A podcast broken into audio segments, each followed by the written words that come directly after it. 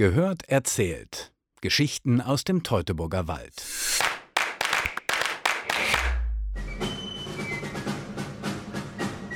Ja, die Preußen und die Westfalen. Wie kam der effiziente und leistungsfähige Militärstaat aus dem nicht ganz so fernen Osten hier zu uns in den Teutoburger Wald und an die Weser? Und das lange bevor die beiden großen Preußenkönige Friedrich Wilhelm I. und sein Sohn Friedrich, wir kennen ihn auch als den Großen, aus, wie schreibt der Publizist Sebastian Haffner so schön, der Länderansammlung gleich eine europäische Großmacht formten.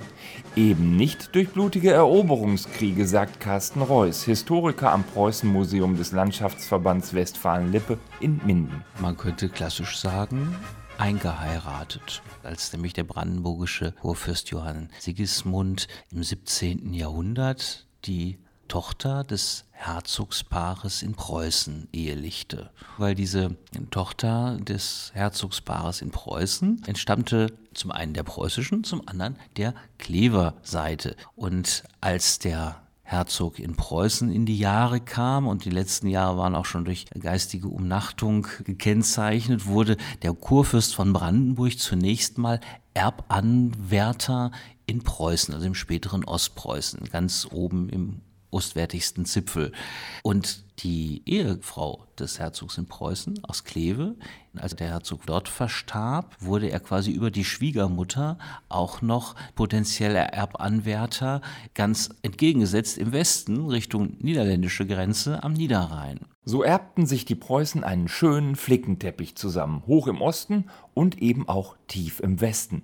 Bevor dann, wie schon erzählt, die beiden Könige im 18. Jahrhundert aus der bunten Länderansammlung einen wichtigen europäischen Player formten. Das Fürstbistum Minden kam übrigens später zu Preußen, nach dem Dreißigjährigen Krieg. Im Dreißigjährigen Krieg waren zum Schluss die Schweden als Besatzungsmacht in Minden und in den Verhandlungen dann im Westfälischen Frieden hat der brandenburgische Kurfürst Friedrich Wilhelm war das zu dem Zeitpunkt dann, eigentlich Pommern haben wollten. Da saßen die Schweden auch. Aber man hat dann gesagt, naja, dem Brandenburger, dem können wir vielleicht dieses Fürstbistum an der Weser überlassen, aber Pommern noch nicht. Nein, Anfang der 1650er Jahre ist dann Brandenburg schrittweise, hat es seine Landesherrschaft im alten Fürstbistum Minden durchgesetzt. Und diese westlichen Gebiete, und dazu gehört Westfalen ja auch, grenzen an die Niederlande. Und von dort aus kommen für den preußischen Staat wichtige Impulse echt lecker. Man hat profitiert, heute würden wir sagen, durch Joint Ventures oder durch äh, Maßnahmen, dass man halt im Bereich der Kultur, der Architektur, der Landeskultivierung, aber auch im militärischen Bereich aus den Niederlanden erhebliche Impulse aufgenommen hat.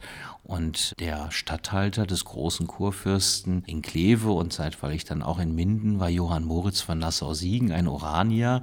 Und wenn die Berliner halt heute immer schön vom Tiergarten reden, ist, glaube ich, den wenigsten dabei bewusst, dass der gedankliche Impuls solch einem Tiergarten auch über diese niederländische Schiene im 17. Jahrhundert gekommen ist, als nämlich der Statthalter des großen Kurfürsten in Kleve einen Tiergarten am Niederrhein angelegt hat. Minden ist für die Preußen ihr Brückenkopf nach Westen, denn die Stadt liegt einfach verführerisch günstig.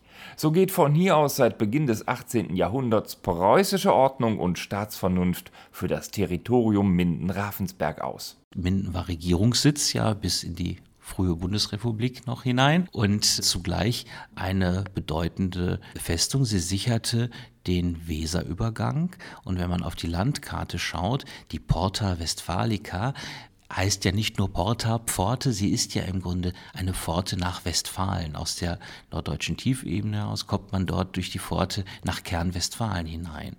Und in den kriegerischen Zeitläufen des 17. und des 18. und frühen 19. Jahrhunderts zogen halt auch immer auf den großen Heerwegen die fremden Armeen durch Westfalen und Minden war ein strategisch entscheidender Punkt. Doch das Leben in der Festungsstadt Minden unter oder mit den Preußen war nicht einfach für die Bürger. Immerhin befanden sich um die 3000 meist junge Männer in der Stadt. Festung im 19. Jahrhundert. Das ist ja etwas, was wir uns heute rein räumlich in der Konsequenz gar nicht mehr so richtig vorstellen konnten. Eine Stadt wird wirklich eingemauert. Es gab also feste Zugangsregelungen zeitlich. Äh, wenn das Tor zu war, da war es zu und dann konnte davor stehen, wer wollte.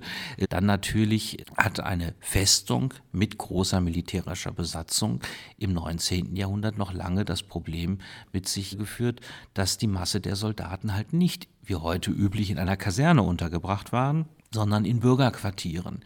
Die sozialen Reibereien, Spannungen, Übergrifflichkeiten unterschiedlichster Art, die kann man sich natürlich gut vorstellen. Mit den Preußen kamen aber auch Jobs an die Weser. Gerade in der Verwaltung boten sich vielen Männern aus Westfalen durchaus Karrierechancen. Westfalen haben in Preußen immer wieder Karriere gemacht. Und das ist auch ein interessantes Kapitel, dass halt Leute aus Westfalen in höchste preußische Staats- und Verwaltungsämter aufgestiegen sind. Dass zum Beispiel auch jemand aus, aus Petershagen dafür mitverantwortlich war, dass sich der erste König in Preußen 1701 die Krone aufs Haupt setzen konnte. Der Westfale an sich ist durchaus rührig gewesen. Wie endet nun die Geschichte der Preußen in Minden und im Teutoburger Wald? offiziell mit der Auflösung Preußens durch den Alliierten Kontrollratsbeschluss im Februar 1947.